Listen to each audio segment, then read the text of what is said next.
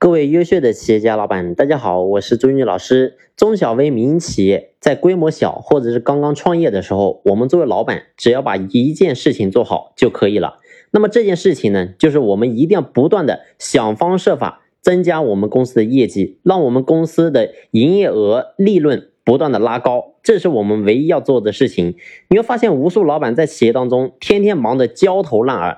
我想问你，你今天忙得焦头烂额，你忙的到底有价值吗？所以你在企业当中什么事情都干，就代表你什么事情都干不好。我们作为老板，一定要焦点集中。很多人说我企业当中我的管理很差，然后我家的员工动力不行。试想，如果说你的企业不赚钱、不盈利，你的公司根本就没有利润的时候，作为老板，你也想给员工更高的收入，但是你拿什么给人家呢？所以。当员工的收入低的时候，我想呢，你再怎么要求人家有积极性也是不可能的，你再怎么要求别人忠诚也都是不可能的。所以我说，作为老板，我们一定要明白，我们今天经营企业唯一的一件事情，就是一定要让我们这个组织，让我们这个企业能够赚钱，这是我们作为老板一定要做的事情。特别是我刚才讲到，我说我们在中小微民营企业，我们在规模小或者是刚刚创业的时候，这是我们作为老板唯一要做的事情，就是不断的去提高我们的销售额，不断的提高我们公司的利润，这是我们唯一要做的事情。